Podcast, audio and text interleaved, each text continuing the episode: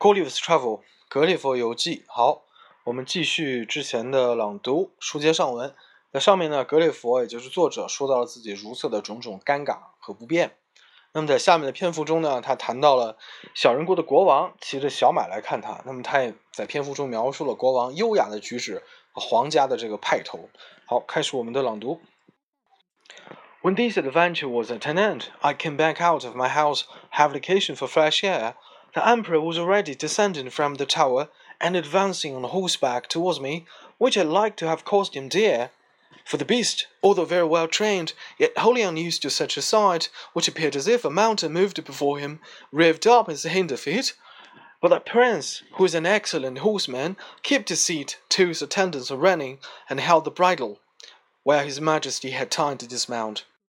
好，这一段说到呢，这个 作者格列佛呢，this adventure 就是他大便呢如厕的这个过程 was at an end，结束了以后呢，他从他的这个房子里面出来，然后呼吸一下新鲜空气，have vacation for fresh air。The emperor 就是这个帝王啊，was already descending from the tower，从远处的这个塔楼下来，and advancing on horseback，坐在马背上 towards me，which had which had like to have cost him dear。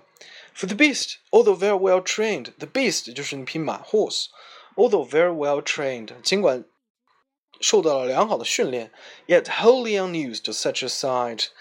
Such a sight，这个 sight 呢，就是这个景观，看到这么一个巨人，wholly unused，完全不习惯了。Which appeared as if a mountain moved before him，简直就像一座大山在眼前啊。Which appeared as if a mountain before him, revved up his hinder feet，然后呢？ 这个等于受到了惊了，前蹄抬了起来。But that prince, who is an excellent horseman, kept his seat till his attendants running held the bridle, while his majesty had time to dismount. 但这个期间呢，因为这个皇上是一个呃训练有素的骑手，控制住了这匹马，然后他的仆人跑了过来，然后呢弯下马，弯下这个腰，让皇上呢从马背上下来。When he alighted, he surveyed me around with great admiration. Surveyed 看了我了以后呢？带着一些，带着一个非常非常崇敬、佩服高山仰止的这么个眼光，with great admiration。所以我们可以想象中文翻译这个，比如说你要翻译中文的高山仰止，对吧？高山仰止，你就可以说 survey the mountain with great admiration。我觉得比较恰当，因为这个小人国的皇帝看格列佛，就相当于一个人看一座高山一样。所以当我们说高山仰止，景行行止，高山仰止这句话怎么翻译成英文，对吧？那么这里面就有活用，surveyed me round with great admiration。所以 I surveyed the mountain around with great admiration，高山仰止啊。But kept beyond the length of my chain，但是呢，仍然站在，因为格列佛不是被一个铁链子锁锁住了吗？铁链子有它的一个半径，对吧？所以呢，这个小人国的皇上仍然是站在这个铁链子半径以外，他怕这格列佛突然挣脱。然后或者突然这个行为不轨，对他这个有造次啊，站在铁链子能够到达的半径以外，kept beyond the length of my chain. He orders cooks and boarders, who are already prepared to give me victuals and drink, which they pushed forward in a sort of vehicles upon wheels until could reach them. 用了小车啊，推着这个吃的和喝的送到格列佛能够够到的地方。I took these vehicles and soon emptied them all. Twenty of them were filled with meat and ten with the liquor. Each of the former afforded me two or three good mouthfuls, and I emptied the liquor of ten vessels, which was contained in earthen vials, into one vehicle, drinking it off at a draught. At a draught 就是一口喝掉，drinking it off at a draught 一口喝干啊。Liquor 就是液体啊，就是酒。然后呢，这个 meat 给了很多的 meat。 And so I did with the rest. The empress and the young princes of the blood of both sexes, attended by many ladies, sat at some distance in their chairs, but upon the accident that happened to the emperor's horse, they alighted, and and came nearer his person, which I am now going to describe. He is taller, almost the breadth of my nail, than any of his court, which alone is enough to strike an awe into the beholders.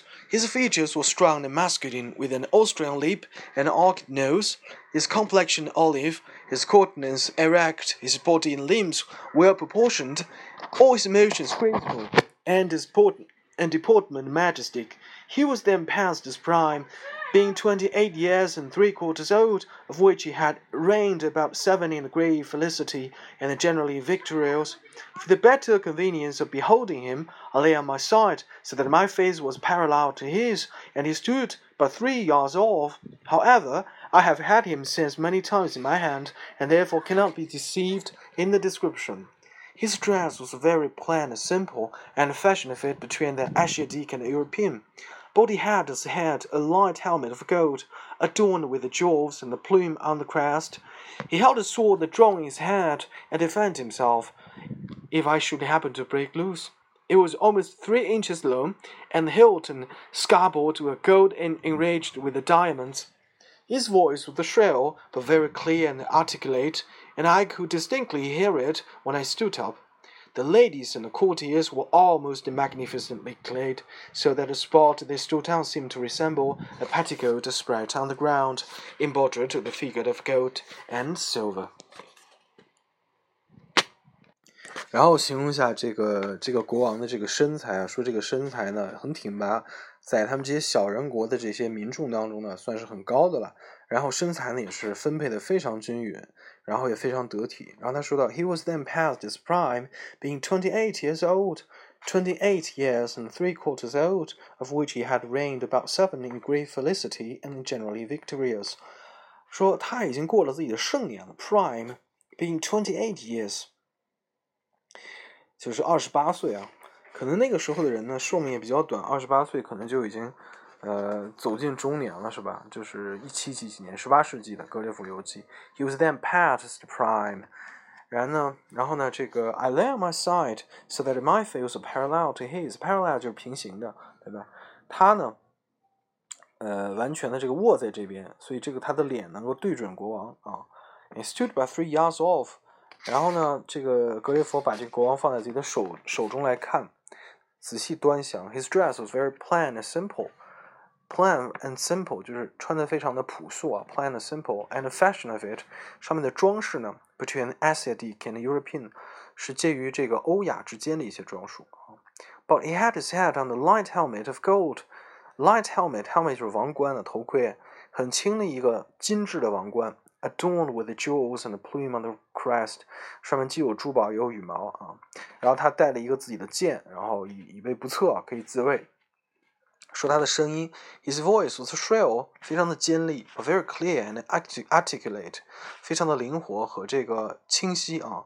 可以看到这个形容声音的一些一些词，clear and articulate。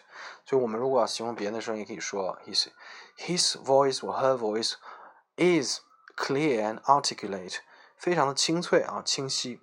比如说，我们知道那个在《红楼梦》里面王熙凤的那个声音，对吧？王熙凤出场的时候，人还没出现，声音先来了。Clear and articulate，我觉得可以用这个词。And I could distinctly hear it when I stood up。所以我站起来的时候，格里夫不是很高嘛？站起来的时候也能够听到。所以我觉得这段非常有意思呢，因为这段是一个形容人的这么一段。所以英文里面形容人呢，这应该是算是英文。呃，语文文学里面的一个经典作品《格列佛游记》啊，《Gulliver's Travel》，所以它里面这个形容人的这一部分呢，实际上是可以单另摘出来，然后可以这个和其他这个文献中英文文献中的一些形容人的一些文章呢，可以对比一下，这样呢，学起来就更加的这个系统一点。看看英文里面怎么说人的，比如放在中文的那个传统的古典小说里面呢，一般见到一个人呢，是会用一一段这个诗词来形容这个人的，对吧？然后用这种。像这个对联一样的啊，四六句啊，然后说一下他带着什么，穿着什么。比如说《红楼梦》里面说贾宝玉的一些呃这个穿着也好，仪态也好，对吧？你看到这个英文里是这么写的。好，这一段我再读一下。He's taller by almost to the breadth of my nail than any of his court, which alone is enough to strike an awe into the beholders. His features are strong and masculine, with an austral lip and arched nose, his complexion olive, his countenance erect, his body and the limbs are very well proportioned, all his motions graceful, and his deportment majestic. He was then past his prime, being twenty-eight years and three quarters old, of which he had reigned about seven in great felicity, and generally victorious. For the better convenience of beholding him, I lay on my side, so that my face was parallel to his, and he stood about three yards off However, I had had him since many times in my hand, and therefore cannot be deceived in the description. His dress was very plain and simple, and the fashion of it between Asiatic and European. But his head was had a light helmet of gold, adorned with the jewels and the plume on the crest. He held a sword that drowned his head to defend himself if I should happen to break loose. It was almost three inches long, and the hilt and the scabbard were gold enriched with the diamonds. His voice was shrill but very clear and articulate, and I could distinctly hear it when I stood up.